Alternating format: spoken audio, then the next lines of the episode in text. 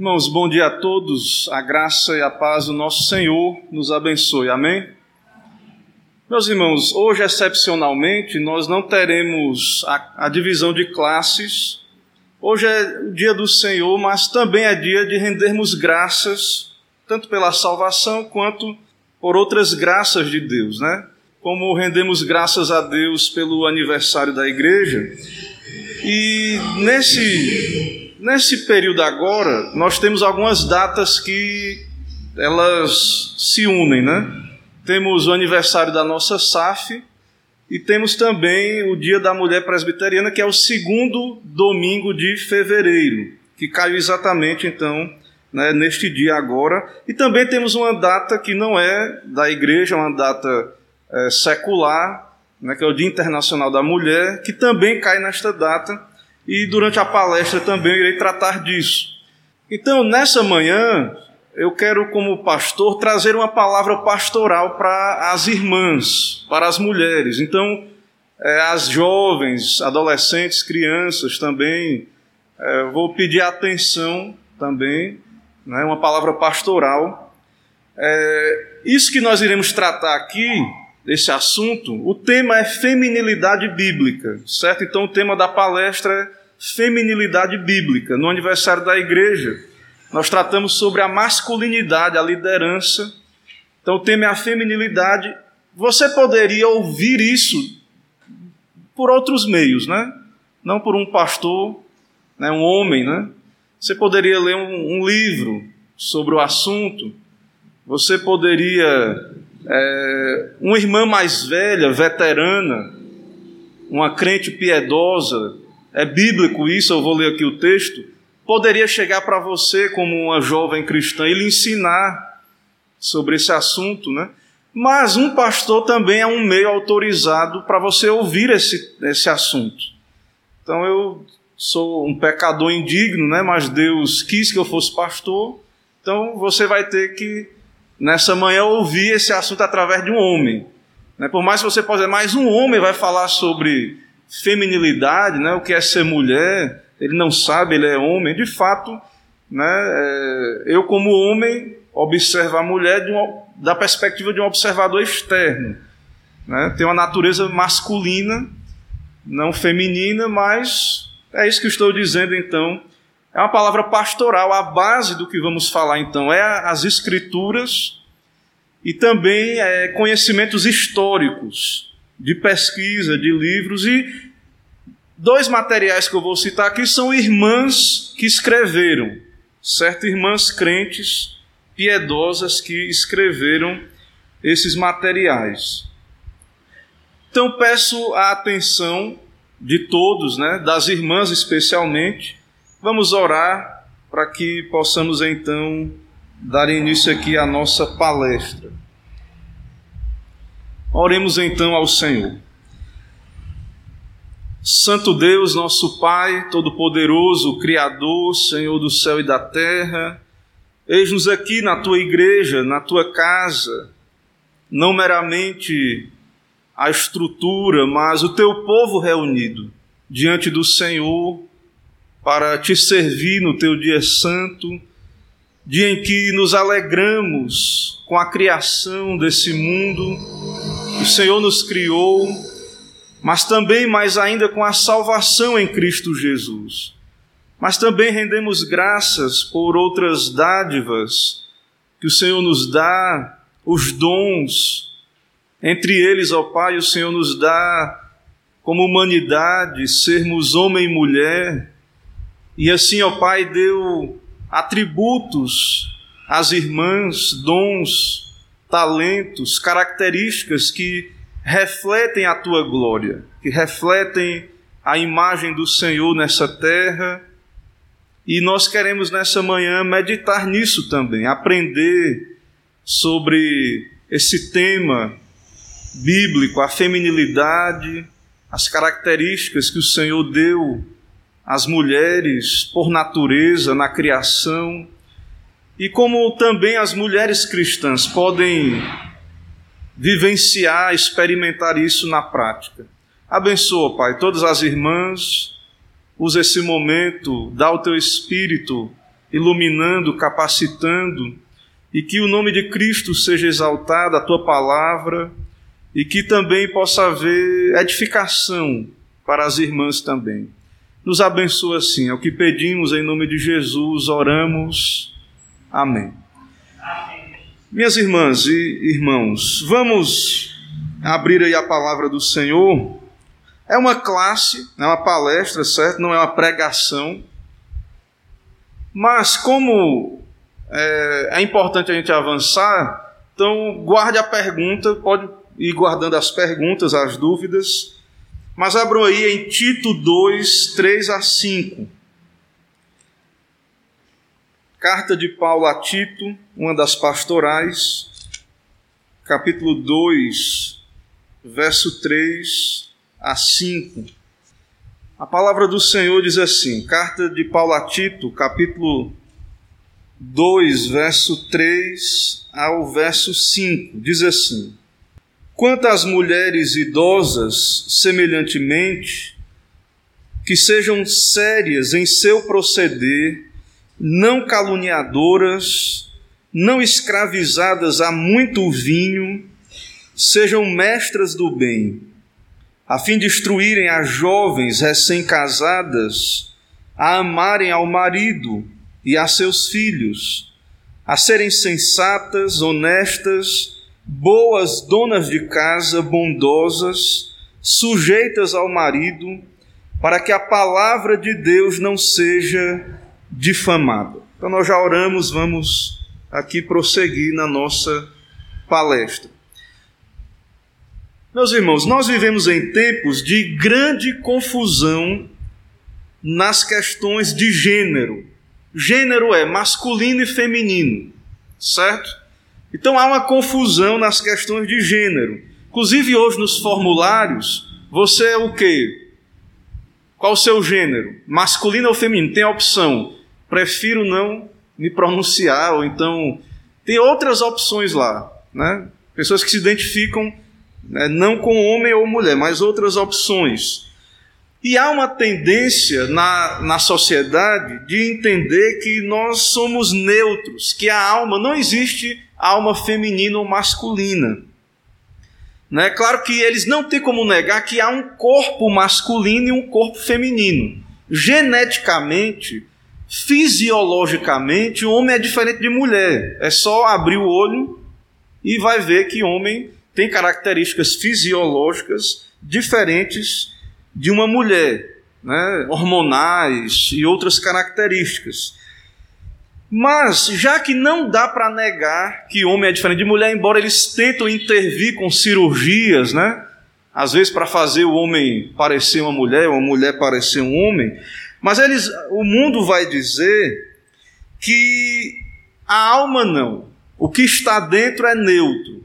Você tem que se descobrir homem ou mulher. E você vai se descobrir homem ou mulher à medida que você vive, experimenta. Então, alguém que nasce com um corpo masculino, segundo o mundo, pode ser que a sua alma né, seja feminina, seja uma mulher dentro de um corpo masculino. Isso é o que eles vão dizer lá fora. E isso não é bíblico, não é o que a Escritura revela lá no Gênesis, que Deus criou né, homem e mulher. Né, homem primeiro, depois a mulher da costela, nós vamos ver esse detalhe aí. Mas o fato é que Deus criou dois gêneros, masculino e feminino. Não há o neutro, né? ou então não há a confusão que é pregada aí no mundo afora. Então, essa realidade que vemos aí na sociedade é por causa de um abandono do cristianismo, da Bíblia. Isso acontece porque a cultura virou as costas para Deus, para a palavra de Deus, para a revelação de Deus. Então, quando as pessoas vão refletir lá fora, filosofar, pensar acerca das coisas, a Bíblia não é considerada. Nos estudos científicos, nas ciências sociais, nos estudos, na pesquisa acadêmica, a Bíblia, o que Deus diz, não importa para o mundo. Então, eles não se preocupam, né? eles não partem dos pressupostos bíblicos. Então, eles vão observando ali a partir dos seus métodos, e aí é tudo muito confuso. Né? Há essa confusão na sociedade. Então, o mundo só tem dois caminhos, segundo a Bíblia. Existe a palavra de Deus, o conselho de Deus, existe o conselho dos ímpios. Salmo 1 diz: Bem-aventurado o homem né, que é, não senta no conselho dos ímpios, na roda dos escarnecedores, não dá ouvido, né? Não dá ouvido ao conselho dos ímpios, não senta na roda dos escarnecedores. Então, ou você vai dar ouvidos à palavra de Deus ou ao conselho dos ímpios. Então é difícil viver numa sociedade assim, mas há dois caminhos aí propostos. Então nós cremos na palavra de Deus. Então a base do nosso argumento aqui, eu não vou discutir aqui se a Bíblia é a palavra de Deus, é um pressuposto. Eu creio, nós somos cristãos, nós cremos que a Bíblia é a palavra de Deus. Então a base da, da nossa discussão, da, daquilo que trazemos, é a Bíblia, é a revelação de Deus. E então, a autoridade com a qual eu falo aqui é a das Escrituras. Então alguém pode dizer, mas é um homem falando sobre o que é ser mulher. A autoridade com que eu falo é as Escrituras, certo? Não sou mulher, né? Não é, a autoridade não é ser feminino, que alguém diz, ah, então não é o seu lugar de fala, você não pode falar mulheres. Você é homem, fique no seu lugar, né? Você não pode. Então a base pela qual eu posso falar, né, como ministro de Deus, é a autoridade da palavra, certo? É por isso que né, eu me atrevo a tratar desse tema como ministro de Cristo, né, como pregador da palavra do Senhor, certo? Então, a Bíblia e também a história da igreja, a história da sociedade, também são base aí para a nossa argumentação que iremos ver. Então, isso quer dizer que na igreja essa tarefa é masculina de falar às mulheres? Não apenas, é também. Mas o fato de eu estar falando aqui não quer dizer que as mulheres não possam é, instruir umas às outras. E há o texto que lemos aí, né, que lemos aí no começo, o texto de Tito, há um dever sobre as mulheres veteranas, as mulheres mais veteranas, as mais velhas. As mulheres idosas mais velhas, que já caminharam com Deus, experimentaram a fé, elas têm o dever de ensinar as mais jovens, as mais novas. Ensinar o quê? Qual é o conteúdo do ensino que Paulo diz aí? O que é que as mulheres mais velhas deveriam ensinar às mais jovens? Ensinar a serem prudentes, amarem os maridos, amarem os filhos, serem moderadas, boas donas de casa, sujeitas aos seus maridos e etc.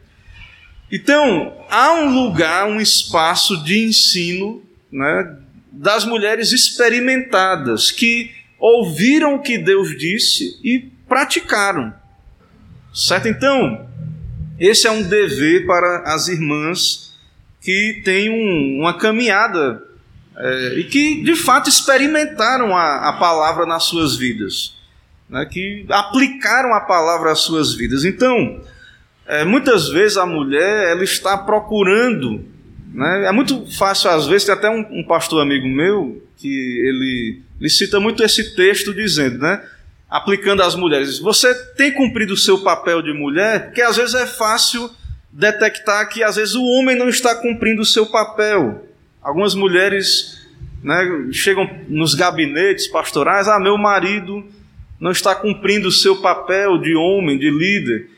Mas muitas vezes a pergunta é, porque aqui nós estamos falando para as mulheres, a pergunta é, vocês mulheres, e aí é que o texto fala as mais, as mais velhas, vocês têm cumprido o papel de vocês? De ensinar as mais novas é, a viver a, a feminilidade bíblica, ser uma mulher feminina e cristã? Né? Da mesma forma que nós homens poderíamos pensar: será que fomos treinados para ser líderes, para ser homens? Você lembra dos mais velhos, dos pais, chegando e ensinando: Ó oh, meu filho, seja, seja forte, seja homem, lidere. E as mulheres lembram? Vocês têm lembrança das, das mães, né, das mulheres experientes chegando e dizendo: oh, meu, seja é, feminina, biblicamente, instruindo. Então isso é raro. Né? E aí, infelizmente, talvez a primeira vez que você ouça sobre esse assunto seja um homem falando. Né? Mas quando as instituições falham, a igreja ela é coluna e baluarte da verdade. A igreja de Deus continua falando. Deus sustenta a sua igreja. Então, ainda né, quando tudo parece estar perdido, mas a igreja ela é um lugar há um sustento de Deus, Deus preserva a sua palavra, Deus preserva o ministério da palavra, e então, em algum momento, se voltamos à Bíblia, esse tema vai ser encontrado lá. Né? Se há um retorno às Escrituras, então esse assunto vai ser tratado. Então, as mulheres idosas, anciãs, maduras, experientes, desenvolveram, se andaram com Deus, com a Sua palavra, desenvolveram a feminilidade bíblica, foram moldadas pela palavra. E essas mulheres podem e devem ensinar as mais jovens, as filhas, as virtudes femininas. Né? Então, existem virtudes masculinas e virtudes femininas. Né? Então, eu posso aqui, como ministro, a partir da Bíblia, tratar desses assuntos. Mas uma mulher não apenas conhece disso conceitualmente na mente, mas ela lutou com isso, lutou com o seu pecado, se humilhou diante de Deus para que Deus a fizesse ter essas graças, essas virtudes. Experimentou na pele, né? Como é difícil lutar contra o seu pecado como mulher a dificuldade da submissão e outros assuntos. E aí essas mulheres experientes, elas têm essa condição de é, instruir as mais jovens, ensinar as mais novas. Mas a, o que é que essas mulheres vão ensinar? E qual é a base? Não é a mera experiência, mas é as escrituras. Não é só, a gente às vezes na igreja, a experiência, irmãos, ela tem o seu lugar, mas, mas assim, nós, a nossa autoridade é a palavra de Deus. Então, mesmo essas mulheres, elas vão ensinar, a base do seu ensino é a Bíblia. Aí a experiência entra, como elas aplicaram a Bíblia nas suas vidas, certo? Então, se você não ouviu sobre a feminilidade nunca, Ainda assim, que bom que um dia Deus permite que você escute isso, né? É, às, vezes, às vezes é o pastor que vai ter que chegar e tratar desse assunto, mas a igreja é um espaço para isso também. A igreja, como eu disse, ela é coluna e baluarte da verdade.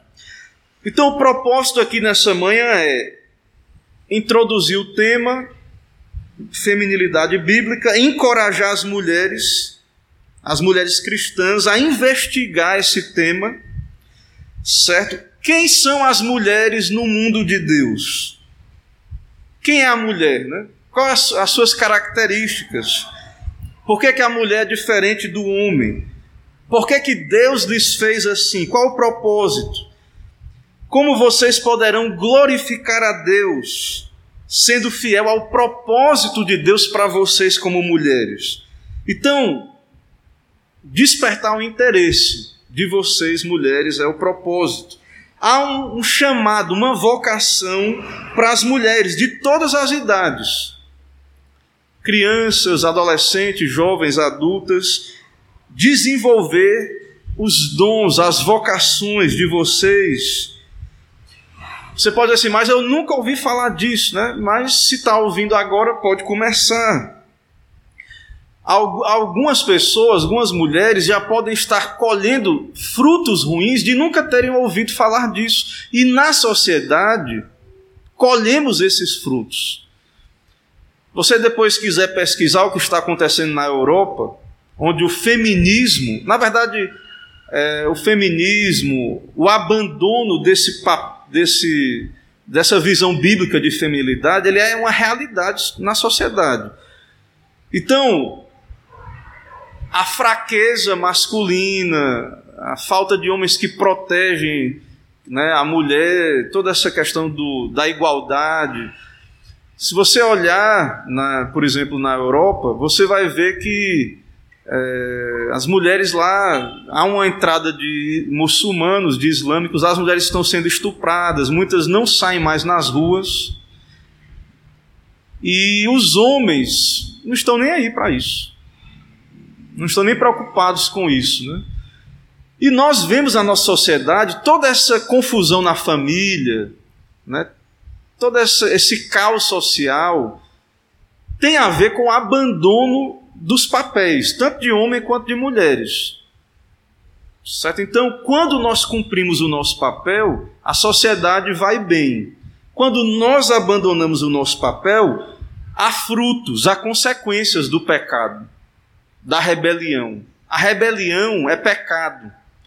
E o pecado, ele traz consequências. Então, muitas coisas que nós, muitos frutos amargos que nós colhemos, né? Então, a dificuldade de arranjar um, às vezes assim, você vê, às vezes dentro da igreja, né? A gente vê como é difícil às vezes arranjar um bom marido, uma boa esposa. A gente fica às vezes reclamando, mas não para para pensar, por que que está assim? Onde é que isso começou? Por quê? que é difícil. Porque há um, uma consequência? Há todo um processo para poder chegar nesse ponto. Por que, que os casamentos não duram? O pessoal lá fora já sabe, casa é temporário, é dois anos, três, já, já. É por isso que nem querem assinar papel mais. Não querem fazer aliança, né, o pacto, porque já sabe que é temporário. Por que, que é assim? Que as pessoas já casam sabendo que é, enquanto durar ali brevemente, porque há um abandono do padrão bíblico. Certo? Então, não queremos colher esses frutos, ou se estamos colhendo, precisamos nos arrepender. Então, é ocasião de considerarmos o que a Bíblia diz e nos voltarmos para Deus. Tem muitos livros hoje sobre feminilidade, então se há 20, 30 anos atrás não tinha e ninguém sabia nada disso, ok. Mas agora há conferências, há preleções na internet, há livros. Eu quero recomendar só dois, mas há vários. Né, que essa palestra aqui, na época que eu fiz, eu li esse material. Talvez muita coisa seja citação direta desses livros. Então, dois livros que eu consultei foi tem um livro da editora Monergismo que o nome é papo de garota, é, acho que é conversas entre a mãe e a filha ali, algo desse tipo. E outro livro é outro livro é Feminilidade Radical, da editora Fiel. Né, são dois livros, tem muitos outros aí, mas muita coisa talvez aqui seja extração direta lá dos livros. São irmãs que escreveram, certo? Esses livros aí. Mas vamos à, à Bíblia né, vamos para a Bíblia para ver a criação da mulher. Abra aí Gênesis 2, 21 e 22. Do mesmo modo que Adão, a mulher foi criada por Deus, adulta e perfeitamente feminina. Certo? Então a mulher já foi criada com uma natureza feminina. Não foi o meio que fez ela ser feminina. Não foi por causa da influência do meio. Deus criou uma mulher feminina pronta. Lá no, na origem. Poderia ter pegado o barro e feito. Poderia, mas ele pegou do homem, da costela do homem. Os dois vieram do barro, porque primeiro Deus fez o homem, soprou, mas Deus quis tirar a mulher do lado, a, a questão material lá, e forjou lá, formou uma mulher mas ela já foi feita adulta e mulher feminina. Um corpo de mulher e uma alma, digamos assim, já feminina. Veja aí Gênesis 2, 21 e 22. Então o Senhor Deus fez cair sono pesado sobre Adão, e este adormeceu, e tomou uma das suas costelas e cerrou a carne em seu lugar. E da costela que o Senhor Deus tomou do homem, formou uma mulher e trouxe-a a Adão. Então Deus não fez nada neutro, fez uma mulher feminina, mulher. Já pronta, né, ali no contexto do, do jardim, Claro que agora, depois de Eva, as mulheres vão nascer né, no ventre da, das suas mães, como os homens, vão nascer bebês e vão se desenvolver. Vão ser crianças, vão chegar à puberdade, à adolescência e vão virar mulheres. Né? O seu corpo vai, pela questão genética, hormonal, fisiológica, ser um corpo de mulher, elas vão ter uma alma também já feminina, né? já nascem mulheres. Então, feminilidade, segundo a Bíblia, não é condicionamento, não é você aprende a ser mulher, não. Certo? Você já nasce mulher.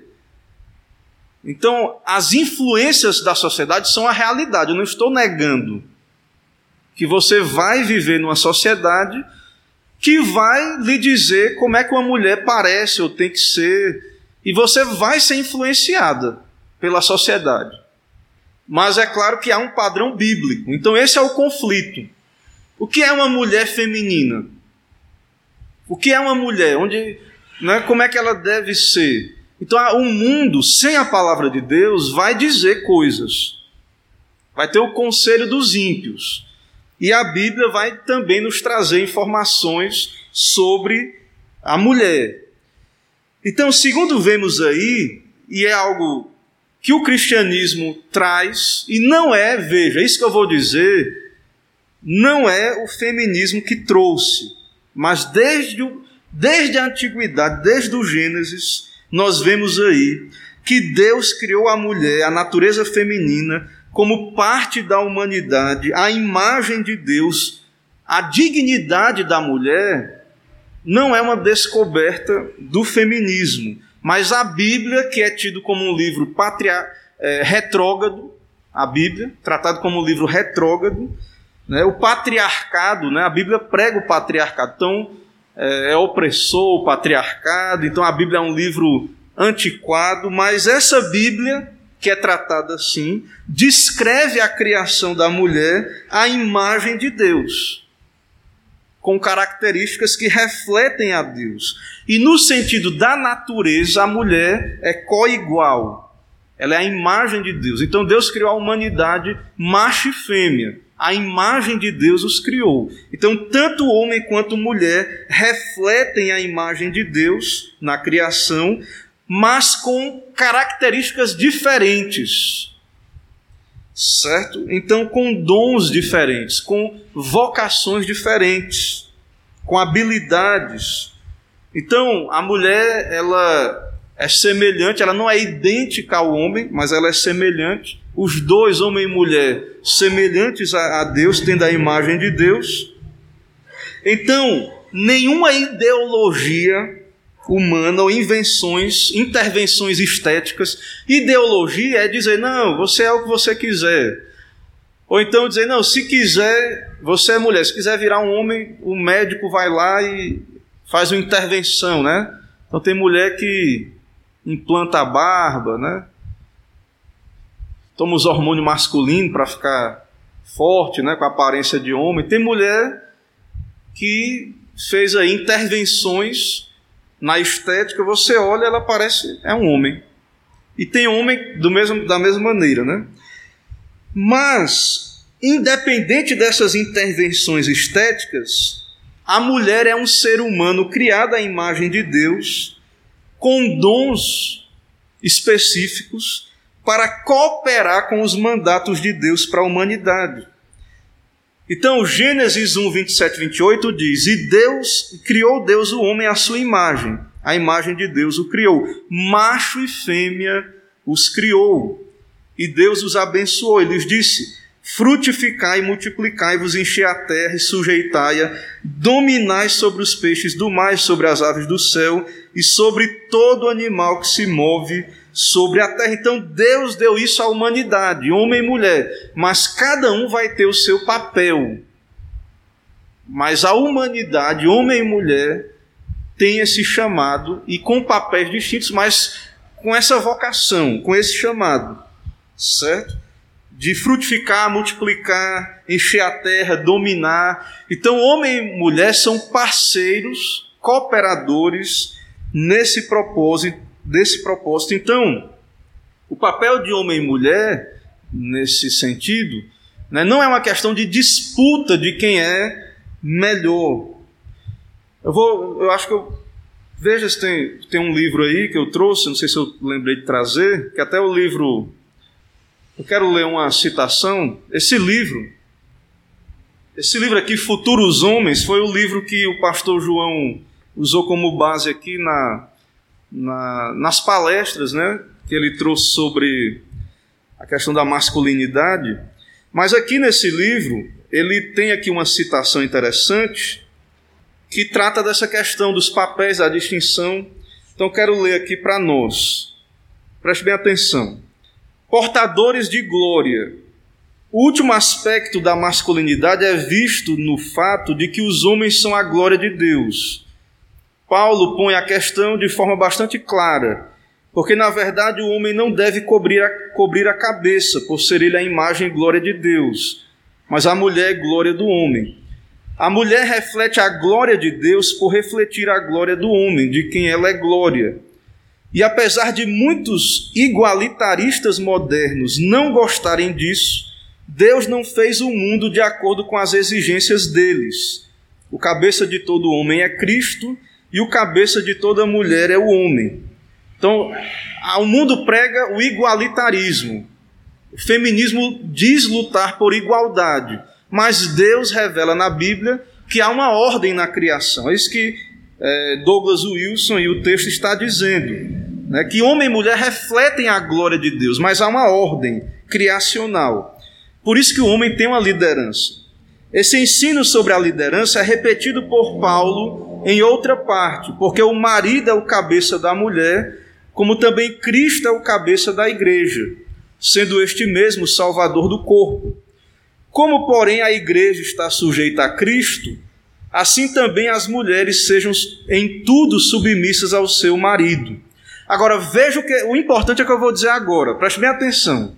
Essas distinções não são, não são feitas com o objetivo de ganhar uma competição. O problema está aqui: há uma distinção, há uma semelhança e há uma distinção. Mas o propósito original de Deus não é a competição, a famosa guerra dos sexos. Estrela difere de estrela em glória. O sol e a lua diferem um do outro. Uma, na própria criação, Deus criou o sol e a lua. Deus não criou o sol para competir com a lua. Cada uma tem uma, a sua glória. Cada estrela tem a sua glória. Quando a Bíblia atribui um tipo de glória ao homem e o outro tipo de glória à mulher, os fanáticos igualitaristas modernos nos impedem de ver que esses são níveis diferentes de glória. Então a mulher vai glorificar a Deus de uma maneira e o homem de outra.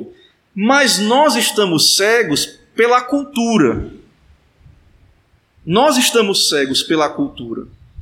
Nós estamos acostumados, já influenciados pelo feminismo, pelo igualitarismo, então nós nos acostumamos a ver as mulheres né, recebendo glórias, é, mas hoje em dia no, na questão da vida pública, né, ou sendo iguais aos homens, né, ou vencendo os homens, como numa disputa.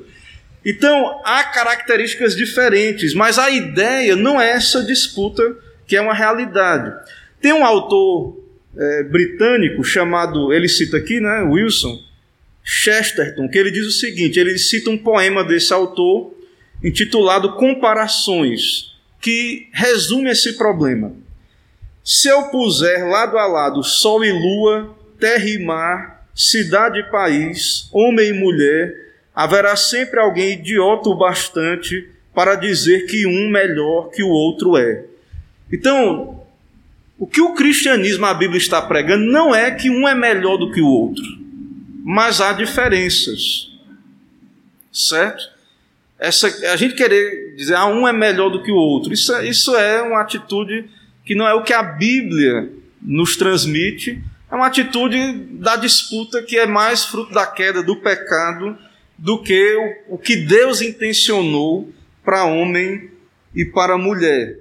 Certo? Então, homem e mulher têm mandatos.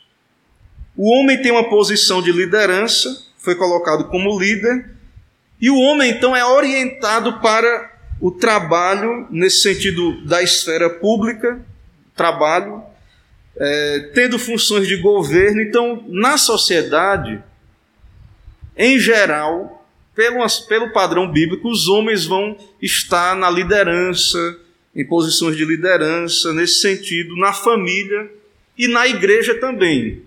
Certo? Isso, esse padrão bíblico, ele vai tanto na família, quanto na igreja, quanto na sociedade, isso vai se refletir. E a mulher foi criada para ser ajudadora e auxiliadora. E a glória nesses do, nessas duas funções. O problema é que o poder nos fascina. E Deus criou o poder. Né? Mas, muitas vezes, Deus deu uma liderança aos homens. Né? Às vezes, esse poder é usado de modo pecaminoso. Né? O poder não é mal em si mesmo, mas às vezes pode ser usado de modo tirânico, esse poder. Mas Deus, nós somos fascinados. Então, o mundo, ele valoriza o quê? Fama, glória, status, posições elevadas. Então, quando você diz assim, Deus deu à mulher uma posição de auxílio, aí ninguém quer, ninguém gosta. Né, de ser auxílio, não. Eu quero estar. Todo mundo quer ser atacante no time, né? Todo, porque o time todo trabalha, mas a glória no final é o cara que chutou lá pro gol, né? Fez o gol. Mas a ideia é que há uma glória né, em ser líder e há uma glória em ser o suporte, o auxílio também. Então a mulher foi criada e Deus deu uma tarefa para ela, que é, que é honrada, que é digna, que é valorosa. Só que a sociedade não entende assim. O mundo acha opressão. Você, mulher, ser dona de casa, ser auxiliadora, esse nome chega né, esse nome auxiliadora, eu reconheço que eu mesmo, né, eu não sou presbiteriano de berço. Quando eu comecei a ter contato com a igreja presbiteriana, eu, quando eu ouvi esse negócio de auxiliador, eu achava estranho isso, né? Porque essa questão cultural, irmãos, sem perceber, isso entranha dentro de nós. Entranha. Você, auxiliadora, mulher, ah, ah, ah, parece algo a ser zombado, né? É auxiliadora, parece algo é, desprezível, indigno. Só que quando vemos a Bíblia, o propósito de Deus da criação original, então é, é algo honrado. É, o Deus ele é, ele exerce funções de auxílio, de socorro, de fortaleza.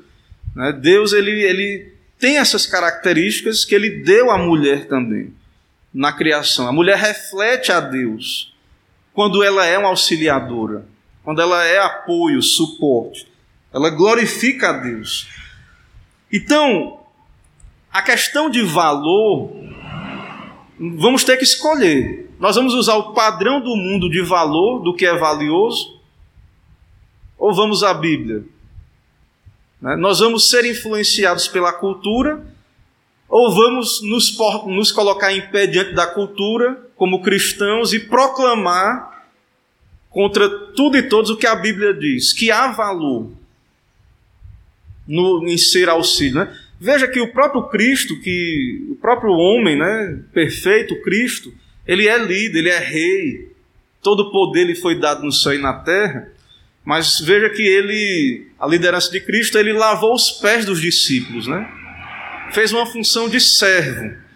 Então, no reino de Deus, não é anulada a liderança, as posições de governo, isso não é anulado. Porque às vezes as pessoas tentam aplicar essa questão que Cristo lavou os pés, de que a liderança cristã é servidora, para querer, no final, anular e voltar para o igualitarismo. Não, ele é rei, ele é senhor. Mas há, de fato, na liderança cristã, o líder é servo. Então, é, o político, o pai, o líder, o ministro, ele, nós estamos aqui para servir. Então, o meu papel é de ministro, é de servo. A palavra ministro é servo. E eu ministro, claro, é, sendo bom, um bom pastor, pregando a verdade para vocês. Né? É, e às vezes, dependendo da situação, eu tenho que realizar atividades da igreja que, digamos assim, não é a atividade de um ministro, segundo a constituição da igreja, mas eu estou aqui para servir. E cada um nos, na sua posição, né, o, o, aquela pessoa que é o, o líder, o prefeito, ele está ali para servir a sociedade. Então, aquele poder que é dado ao homem, ele, ele, esse poder é dado para o bem, para o bem daqueles que são liderados. Né? E a mulher, ela foi dada a ela a função de apoiar a liderança masculina, de dar suporte à liderança masculina. Certo? Então, a nossa sociedade, ela é é corrupta, caída, e ela valoriza a soberba da vida. É fascinada pelo poder. Há uma disputa de poder no mundo, na sociedade, né, a soberba da vida. E lá no Gênesis foi isso que a serpente disse à mulher: Você vai ser como Deus, fruto bom para se comer, agradável. Por que não, né? Vocês, Deus, ó, não quer que vocês sejam como Ele. Então veja que há uma tentação por poder. Na tentação do fruto, há uma tentação ali de ser como Deus. Então, essa luta de classes e a inveja né, é fruto também do descontentamento. A mulher deveria estar contente lá antes da queda com a posição que Deus deu a ela. Ela já era imagem de Deus, ela não precisava ser Deus. E o homem também já era a imagem de Deus, ele não precisava ser Deus. Então, homem e mulher já são a imagem de Deus não precisava ter comido do fruto para se tornar a imagem de Deus. Não é o feminismo, mulher, que vai lhe fazer digna. Pelo contrário, se você for ver o que essas feministas se transformam, se for ver, tem na internet aí, né, as fotos, né, antes e depois do feminismo, né? As mulheres femininas, às vezes, quando aderem aí. Porque quando eu falo feminismo, é um movimento. Existe um movimento feminista, né? Quando a gente fala, ah, mas e o machismo? O machismo ele é mais um, uma, uma deturpação da masculinidade bíblica, não é um movimento em geral. É mais o, o machismo poderia ser é, uma deturpação, é um uso errado né, da masculinidade, alguma coisa assim, mas não há um movimento. E existe um movimento feminista, né, que é anticristão na sua base, no seu desenvolvimento. Né, um movimento feminista, certo? Então, o feminismo vai dizer que está lutando pela mulher, pelos direitos da mulher, pela igualdade, né, ou pelo direito da mulher ser o que ela quiser. Mas esse direito não é revolução nenhuma que vai lhe dar. Deus te criou a imagem dele para ser mulher de Deus, feminina. E é o pecado que te desvia desse projeto que nós vamos ver aqui. Então, mulheres, não é indigno ser uma auxiliadora. Essa é, um, é a glória da mulher está aí. Depois leia lá, não é o nosso propósito. Depois leia lá o Provérbios 31, que é apresentado ali um padrão de, de feminilidade, né?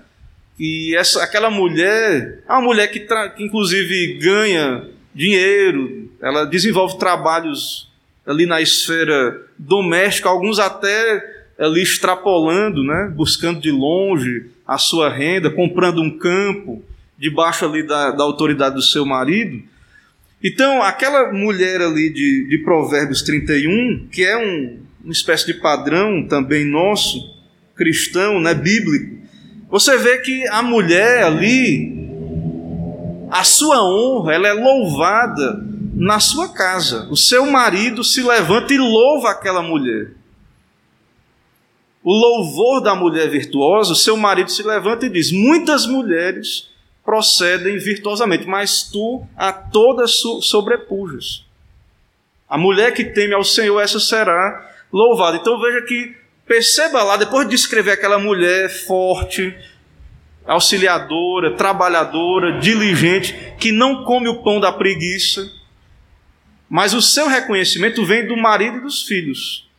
E o homem é reconhecido pelos juízes à porta da cidade. Então, depois perceba isso lá, que não é o meu alvo aqui. Depois, lendo lá, você vai perceber é, isso, né? Na, na questão das escrituras aí. Certo? Então, a autora Caroline, né? São duas autoras, Caroline Nicole Mahoney, no seu livro Papo de Garota. Eu vou citar aqui, ela explica isso. Como mulheres, fomos especialmente equipadas para fornecer ajuda estratégica, eficaz e valiosa, e cuidar daqueles que nos rodeiam. Deus deu dons, que ela está dizendo é que Deus deu dons para a mulher. Vocês foram equipadas com características para cuidar. Somos a equipe de apoio de Deus para a criação, equipe escolhida a dedo quando trabalhamos e servimos num papel de apoio, vamos experimentar a alegria de cumprir o desígnio de Deus. Então, muitas mulheres estão procurando realização, né? e na vida pública, sacrificando, abortando. Muitas mulheres Não, eu fiz sucesso porque eu escolhi não casar, eu escolhi abortar para poder manter o meu status social, continuar crescendo na carreira.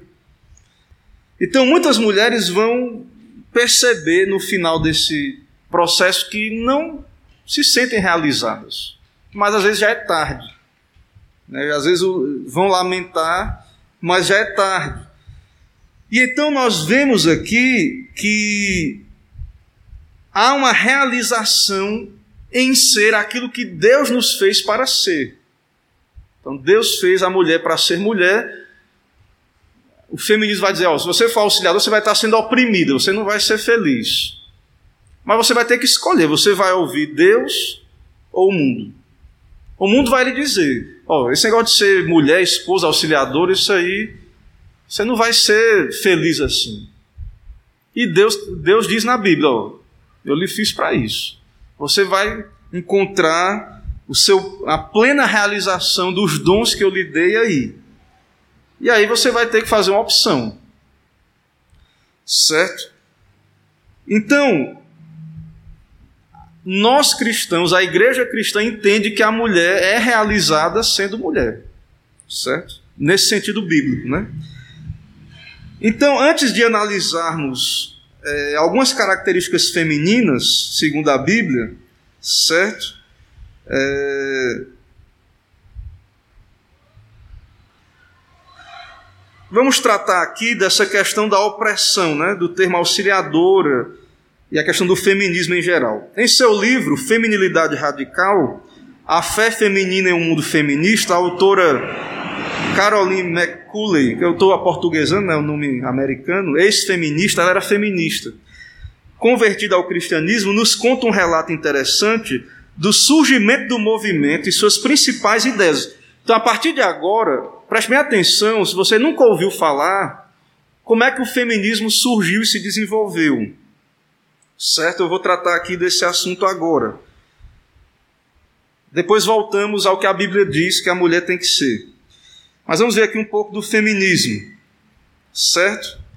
Ela diz aqui: Nós sabemos que, segundo as Escrituras e a nossa própria experiência, que todo sofrimento nesse mundo são consequência direta ou indireta do pecado, da queda e da rebelião dos nossos primeiros pais. Pecado esse que afeta homens e mulheres. Então, a nossa cosmovisão, a nossa visão de mundo bíblica nos, nos revela que toda dor, sofrimento, problema começou lá no Gênesis, na queda. E esse problema, homem e mulher sofrem. Homem e mulher estão sofrendo no mundo. Consequência da queda. Homem faz mulher sofrer, mulher faz homem sofrer e vice-versa. E homem faz homem sofrer e mulher faz mulher sofrer. O pecado afeta a sociedade. Mas para o feminismo, o problema são os homens e o patriarcado opressor. Essa luta de classe geralmente ela incita o rancor, o ódio, a divisão. Então, para o feminismo, o problema é o homem. O problema do mundo é o homem. Se tirasse o homem, acabasse com o homem, o mundo ia ser um lugar melhor, feliz para todos. E isso é uma visão não cristã, que não considera a questão do pecado. Dessa maneira, e o patriarcado, patriarcado é uma blasfêmia, né? algo terrível. Que a Bíblia prega a liderança masculina e, e esse patriarcado para o feminismo é algo absurdo. Dessa maneira, cumprir o papel bíblico de esposa e mãe é estar debaixo da exploração e opressão de um tirano. Se você é mulher, dona de casa, você é oprimida e você é uma mulher explorada né, por um tirano. Nós sabemos, porém, que ainda que esse tipo de opressão tenha ocorrido e ocorra né, no decorrer da história, o problema real do pecado, né, o problema real está no pecado e naquele pecador específico, e não nos dons de Deus. Irmãos, Deus deu a liderança ao homem. Problema não está nessa liderança. Essa liderança, ela foi dada para ser benéfica. Se o pecado afetou isso, não anula. Então, por exemplo, nós homens também, Deus criou os governos. Os governos nos oprimem, né? cobram imposto demais. Mas o, o poder governamental vem de Deus. A gente tem que estar submisso, orando por eles, fazendo nosso papel. Então, se há uma tirania, masculino, é fruto do pecado, isso não tira a importância e, é, e os papéis, e que Deus estabeleceu isso, a liderança masculina, certo? Então, o feminismo muitas vezes é uma reação ao exagero ou numa liderança tirânica masculina, mas a liderança masculina é importante, é um dom de Deus para o mundo também. E Deus concedeu ao homem liderança e ser o chefe da sua família. Então, o que é que o feminismo né, e o, o movimento feminista fez? Né? Talvez alguma mulher, quando escute feminismo, só pense: não, eu, quando eu falo feminismo, eu estou querendo só igualdade entre homem e mulher. O que é que tem de ruim nisso, né? E alguns vão dizer: não, o feminismo lá no começo queria a igualdade, aí depois o pessoal deturpou o feminismo certo? Vamos ver, analisar isso, né? Então, voltando aqui à questão mais profunda do coração. Irmãos, a verdade é que nós olhamos mais para fora do que para dentro. E é muito mais fácil para nós, a Bíblia diz isso, ver a, a tra, o, o cisco no olho do irmão do que a trave dentro do meu olho. O cisco dentro do olho do irmão tem uma trave dentro do meu olho, mas eu vejo um cisco lá no olho do irmão. Então, nessa questão da, da disputa né, que o mundo gera, a guerra do sexo, o próprio pecado produz isso. Muitas vezes nós, homens e mulheres, temos a lista mental dos defeitos masculinos, as mulheres, e os homens dos defeitos femininos. Então, se você parar para perguntar, fizer um, um post aí na internet, né? Quais as características do homem que. Aí o pessoal, as mulheres, vai aparecer um monte de mulher dizendo lá, homem é isso, isso, aquilo, homem assim não presta. Mas, e aí o homem também pode dizer os defeitos das mulheres. Mas, irmãos, a verdade é que o cristianismo, ele nos chama a olhar para dentro de nós. Então, se você é uma mulher cristã, se você está sendo pastoreada pelas escrituras e pela pregação, o que Deus vai requerer de você não é que você passe o dia pensando como o homem não presta ou é ruim e que você vai se esforçar para não depender de homem ou coisas desse tipo, não. O que Deus lhe chama é para você tratar do seu coração, do veneno, do pecado que está dentro de você. Porque o problema do mundo é o pecado. Você, a gente quer colocar o problema nas coisas externas, mas o problema está dentro, no coração. Então, há uma guerra, uma depreciação da figura masculina na sociedade. O homem é pecador, é claro, tem seus defeitos. É, mas há, de fato, toda uma, uma depreciação aí, né? E o feminismo se apoia nisso, considerando o homem menos evoluído e tendo às vezes até ojeriza a homem, né? Algumas até viram lésbicas, né? Algumas mulheres feministas vão alimentando esse ódio, ódio, como alguns homens também machistas podem acabar se tornando homossexuais, rejeitar a mulher. Então há esse ódio na sociedade, dá um crescimento do homossexualismo. Isso é fruto na sociedade dessa guerra, desse ódio né, que existe aí. Então a verdade bíblica é que homem tem que se arrepender dos seus pecados e mulher tem que se arrepender dos seus pecados. Então, nós homens temos que olhar para dentro de nós como líderes. Então, se a minha liderança e se eu sou pecador, tenho que estar tá me humilhando diante de Deus, pedindo perdão, buscando graça. Não vou deixar de ser pecador nessa vida, mas buscar a santificação. E a mulher a mesma coisa. Se ela é rebelde, se ela não se submete à liderança do homem, se ela não é feminina como a Bíblia diz que ela tem que ser, ela tem que estar buscando se arrepender em vez de ficar só olhando para o defeito, os defeitos masculinos. Então é verdade que os homens são pecadores e que podem usar os privilégios que Deus lhes deu para limitar as mulheres. É verdade, certo? Isso pode acontecer e acontece. Né? Porém, e, e, e, talvez alguém diga assim: tá vendo? É por isso que as mulheres têm que ser feministas mesmo, né? ou se tornaram feministas certo? Mas a resposta cristã não é pagar mal com mal. Né? Essa é a nossa tendência carnal. A nossa tendência carnal é pecou contra mim vai pagar. Essa é resposta pecaminosa, certo? Então, de fato, estudos sobre o feminismo podem chegar a a traçar o seu surgimento das relações do homem sendo tirano contra a mulher e as mulheres não podiam hoje antigamente a mulher não podia nem votar por exemplo a mulher tinha várias coisas que a mulher não podia fazer certo mas o feminismo volta a dizer aqui eu estou citando a autora viu? O, femi, o erro do feminismo segundo a própria autora lá é enxergar o pecado apenas no outro Certo? E alguém pode dizer, não, mas e aí, pastor? O feminismo não, não trouxe melhorias? O feminismo não trouxe melhorias para a sociedade? Hoje a mulher volta. Isso não foi uma conquista do feminismo, né?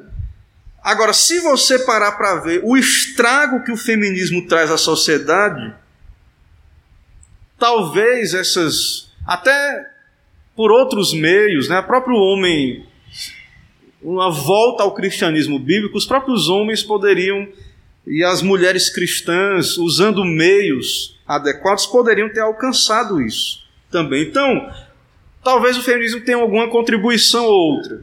Direito de voto, uma coisa ou outra. A educação, né? Inclusive, a, o Mackenzie, a Universidade de Mackenzie, presbiteriana, é, foi uma das primeiras a dar educação às, às mulheres, porque havia uma época que as, as meninas não iam para a escola mesmo, não. Aí, esse negócio de mulher estudando junto com homem, isso aí também não, é, não era assim. Se eu não me engano, pelo que eu me lembro, as escolas presbiterianas trouxeram isso. Então, a mulher não estudava, não, ficava relegada mesmo, não tinha oportunidades. Né? Então, isso são vitórias históricas é, importantes. Há três nomes importantes no, na história do feminismo: Elizabeth Stanton, Simone Bovary e Beth Friedan. Né? A história do feminismo começa no século XIX e adentra o século XX e XXI. Deus, nós já falamos que Deus criou as mulheres com honra, co-iguais aos homens, né? É, conceder direito às mulheres é bíblico. Então, uma cultura cristã, ela deveria conceder dignidade à mulher. O movimento feminista começou a lutar por essa dignidade né, e extrapolou esse propósito. E acabou por colocar a mulher. Né, é, dizem que é igualdade, mas no final, muitas vezes a ideia é exaltar a mulher acima dos homens, do próprio Deus que estabelece as relações entre homem e mulher. Então, no passado, as mulheres não tinham o mesmo status legal dos homens como cidadãs. Está falando lá dos Estados Unidos, né? a altura é americana. Quando os Estados Unidos se tornaram independentes, na sua declaração estava escrito, lá nos Estados Unidos, defendemos estas verdades evidentes, que todos os homens foram criados iguais, que eles foram dotados pelo seu Criador com certos direitos inalienáveis que entre estes estão a vida, a liberdade e a busca da felicidade.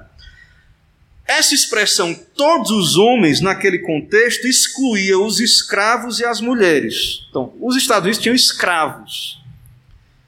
Então, quando os autores da Constituição diziam defendemos que todos os homens foram criados iguais na prática social, e olha que os Estados Unidos é um país cristão, fundado né, por cristãos protestantes. Então, naquela cultura, havia escravidão e havia muitas limitações, né? as mulheres eram muito limitadas. A esposa de um dos responsáveis por essa constituição, por essa declaração, tentou convencer o seu marido a lembrar das mulheres, mas não foi ouvida. Mas outras mulheres então começaram de onde ela parou. Entre elas, Elizabeth Stanton iniciaram um movimento é, de luta por direito ao voto, conhecido como movimento sufragista, e obteve vitória. Houve uma emenda lá, a ratificação da 19 emenda à Constituição de 1920. Essa foi a primeira onda do feminismo. Então, o feminismo ele vai lutar por direitos. Mulher não, não votava e outras coisas do tipo. Então, mesmo assim, ainda havia um descontentamento, né? havia desigualdade. A mulher não tinha direito à propriedade, à educação, a algo justo, que a mulher tenha direito à, educação e à propriedade. Juntamente com isso, as ativistas também se queixavam da mulher ter uma posição subordinada na igreja. Veja que esse pessoal não é cristão. Eles não partem de uma visão bíblica de funções, de que Deus deu liderança ao homem. Elas não têm esse pressuposto. Eu estava vendo aí, às vezes eu estou lá na internet, aí eu esbarro, né, umas coisas lá esquisitas, né? Aí parece que até os meninos gostam muito aqui, né, daquele do aquele pregador, o Paulo Júnior, né? Parece que ele tem uma pregação lá condenando a questão da da ordenação feminina, né? Mulheres serem pastoras. Aí tinha uma pastora lá indignada, soltando os cachorros, né? dizendo que era um absurdo, que ele era um herege, que estava pregando que a mulher não poderia ser pastora né, na igreja. Sem base bíblica nenhuma, né, só esbravejando lá. Então, essas, essas mulheres se queixam também né, da subordinação da mulher na igreja. E através da queixa dessas mulheres, reformas sociais foram implementadas certo? E a igreja foi desafiada. Irmãos, a igreja não é perfeita. Então, por exemplo, eu estava lendo esses dias que é, Jonathan Edwards tinha escravos, né? E ele tinha argumentos muito bonitos, né, para defender a escravidão na época dele, né? Não, escravo, você tem, escravidão, se você tem, é crente e tem um escravo, é uma oportunidade de você evangelizar o escravo. Algo absurdo, né? para a nossa visão de hoje. Mas era um homem muito crente, fiel a Deus, mas na época dele era normal. Então a igreja ela está dentro de uma cultura. Então, às vezes, esses desafios que a sociedade lançam, o feminismo, é ocasião da gente refletir: será que a mulher na igreja ela está tendo a dignidade que ela merece? Mas ao mesmo tempo, o que é que a Bíblia diz? Dignifica a mulher agora que ela seja presbítera, pastora? Não. Não dignifica a mulher. Mas se a mulher não está sendo tratada dignamente né, na, na família cristã, na igreja, é a ocasião da gente refletir, é claro. Buscar santificação nessas áreas. Então, percebam que a igreja ela é desafiada. É, a igreja, ela muitas vezes assim, por exemplo, a confissão de fé de Westminster não era agenda, não existia o feminismo naquela época. Então ela não vai tratar disso. Então a igreja dos nossos dias é que vai tentar responder à sociedade, mas de modo bíblico. Certo? Essas mulheres do feminismo, essas representantes, não eram cristãs e tinham preconceitos contra o cristianismo. Entre elas, Simone de Bovary era uma mulher que vivia uma vida libertina com seu marido Jean-Paul Sartre, que era um filósofo. Essa mulher, depois você pesquisa a história dela, né? Como é que ela, como é que ela vivia lá com, com Sartre. Certo? Então, embutido nas lutas por direitos do feminismo, estava uma luta contra a autoridade das escrituras, contra o patriarcado bíblico. Então havia uma luta por questões honestas, mas junto um abandono, uma luta contra aquilo que é honesto biblicamente, aquilo que é o padrão de Deus segundo as escrituras. Beth Friedan escreveu o livro A Mística Feminina, 1963, que ecoou ideias de Simone de Bovary, o segundo sexo, 1953. No seu livro, ela explora a dor e a insatisfação das donas de casa sub, suburbanas, a qual ela denomina o problema que não tem nome. As mulheres estavam sofrendo. E a sua teoria é que as mulheres estavam tentando viver de acordo com o ideal feminino que estavam deixando, que as deixavam sentindo-se presas, entediadas e deprimidas. Essas mulheres aqui, que ela está dizendo que estão sofrendo, estavam sofrendo, é, essas mulheres não eram aquelas mulheres lá que estavam na fábrica, não. Que lutaram pelo direito ao voto, não é aquelas mulheres. Na Revolução Industrial havia um, uma situação crítica, né, de sofrimento mesmo, criança trabalhando nas fábricas. Mas essas mulheres já tinham tido várias vitórias e ainda estavam insatisfeitas. Essas donas de casa americanas, diferentemente daquelas primeiras que lutavam pelo direito ao voto, estavam em casas confortáveis, podendo escolher os melhores eletrodomésticos e carros.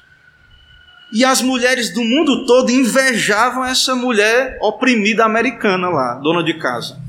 Essa mulher classe média americana tinha acesso a tudo isso, mas estavam entediadas então há um descontentamento.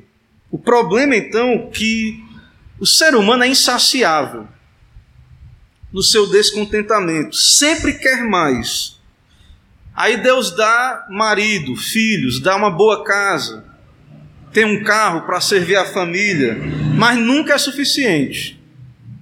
Nós, isso, irmãos, é, a gente tem que, como igreja, é um tema que talvez um dia eu trate, né? que é a questão do contentamento. Então, muitas da, das lutas de classes, das insatisfações, muitos dos problemas que nós vivemos é porque nós somos, uma, nós somos descontentes com aquilo que Deus nos dá. Então, é, a gente quer sempre um padrão mais alto, sempre mais coisas, e Deus tem nos dado muitas coisas boas.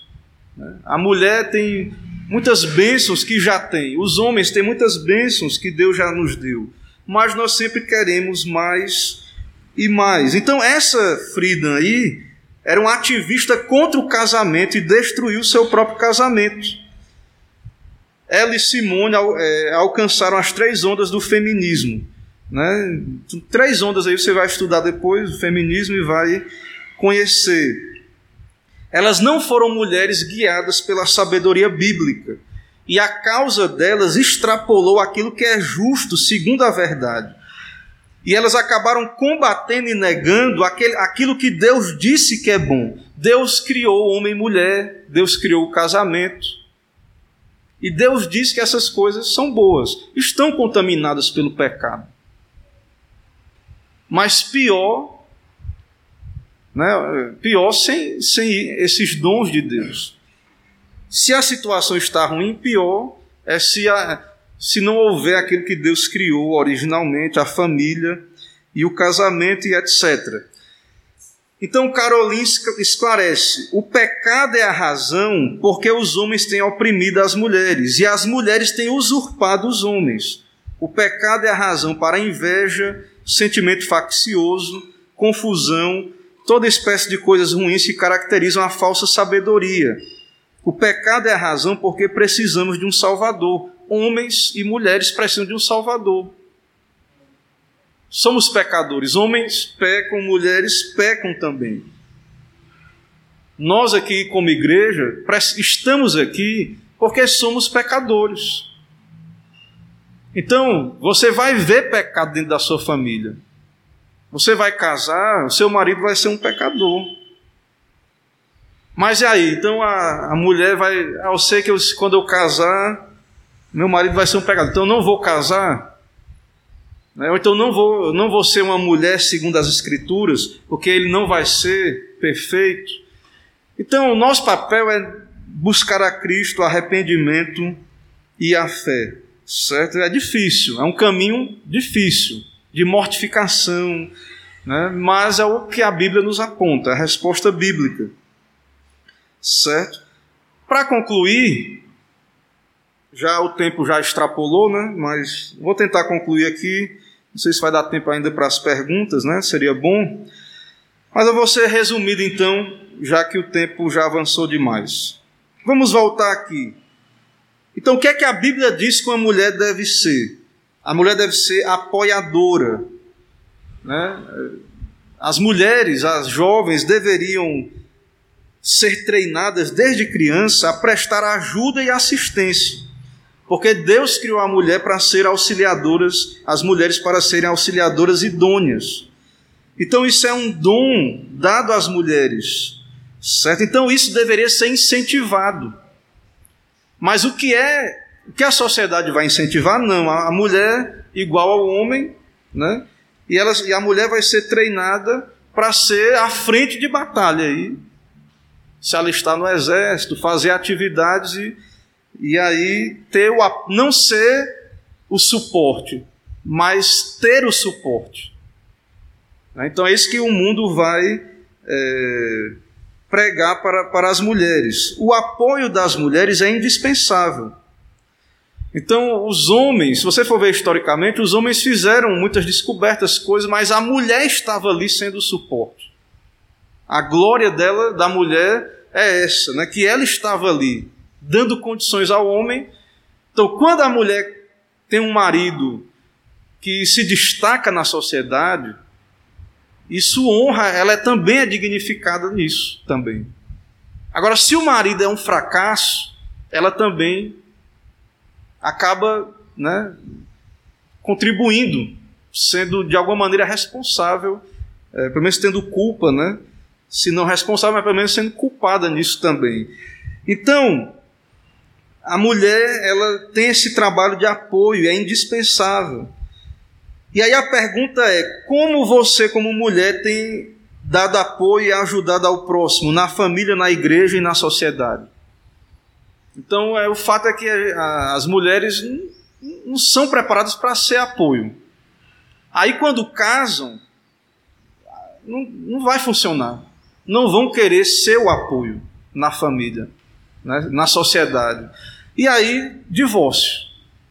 Então, muito da nossa formação, educação, nós estamos treinando as nossas filhas para o divórcio, não para o casamento. Quando você não prepara a sua filha para ser auxiliadora, para casar e ser auxiliadora, você está preparando a sua filha para se divorciar. Para ser essa mulher que o mundo quer que ela seja, né? Independente, mas divorciada. E isso na sociedade hoje passa como normal. A mulher hoje que divorcia uma, duas, três vezes, ou então fica divorciada ou nunca casa, é normal. Mas é na família que Deus, a mulher vai desenvolver os seus dons. Ela vai refletir a glória de Deus. Então, nós devemos incentivar as, as jovens a apoiar a autoridade legítima. Então, é fácil ser submisso? Não é. O pecado está aí. Mas vai começar quando a treinar? Quando tiver adulta, depois de casado, não vai ter milagre. Então, é, existe uma ordem, existe autoridade. E a mulher tem que ser treinada à submissão aos pais. Na igreja tem uma, um conselho. Na sociedade temos é, as instituições né, na sociedade, as autoridades governamentais. Certo? Então, isso é santificação para a mulher. Né? A mulher ela vai ser santificada também nesse processo de aprender a, e apoiar a autoridade legítima. Também a, a, uma característica feminina é ser dedicada, né? Ser mulheres dedicadas, a inclinação a prestar cuidados e fortalecer os outros. Veja lá a mulher de Provérbios 31. Mulheres femininas e bíblicas são o conforto e o cuidado em meio a uma sociedade caótica e violenta. O mundo é frio, né? E o mundo não está nem aí para ninguém. Então essa mulher cuidadora, ajudadora, que é o cuidado, essas virtudes femininas, né? essa mulher que cuida do seu lar, da família, que ela abre mão dos seus interesses de aparecer no mundo para cuidar da sua família, abre mão do status do mundo para cuidar da sua família, né? essa mulher, né? elas edificam o reino de Deus. Elas estão edificando o reino de Deus. Né? É, a família, o casamento é uma oportunidade para as mulheres desenvolverem a sua feminilidade como apoiadoras compreensivas e dedicadas. E a mulher solteira e viúva, como é que ela vai fazer isso? Servindo na igreja e na sociedade. Se ela não casar, se ela disser, não, não quero, eu não quero servir ao marido, a um homem, não quero servir à família. Então ela é mulher, ela vai ter que desenvolver a sua feminilidade e ela vai servir como mulher, então, na igreja e na sociedade. Mas Deus criou a mulher para ser auxiliadora. Então ela vai ocupar essa posição. Existe alegria, paz e ordem quando cumprimos o propósito para o qual Deus nos criou, a sua glória. Certo? Então, é, o argumento é esse: que há uma alegria espiritual que pode ser que esteja perdida, você acha que não pode encontrar. Mas esse é o caminho das escrituras para as mulheres, certo? Então, é uma palavra, é muito, muita coisa eu disse aqui, né? São muitas informações, mas é uma palavra de incentivo, né, para as irmãs, para nós como família, para os filhos que estão aqui, os pais, para buscarmos a graça de Deus e quem sabe vermos dias melhores, né? Então, é uma proposta inicial e quem sabe as irmãs podem ler mais livros, pesquisar, orar né, sobre isso e, e então glorificarmos mais a Deus. Né? Então a palestra foi mais focada nas mulheres, né? quem sabe outro dia eu mesmo posso trazer, João trouxe, mas eu posso trazer também uma palestra, palestras né, sobre masculinidade. Então eu quero encerrar aqui, eu não sei se há condições de abrir para perguntas. Mas eu encerro aqui a exposição da palestra.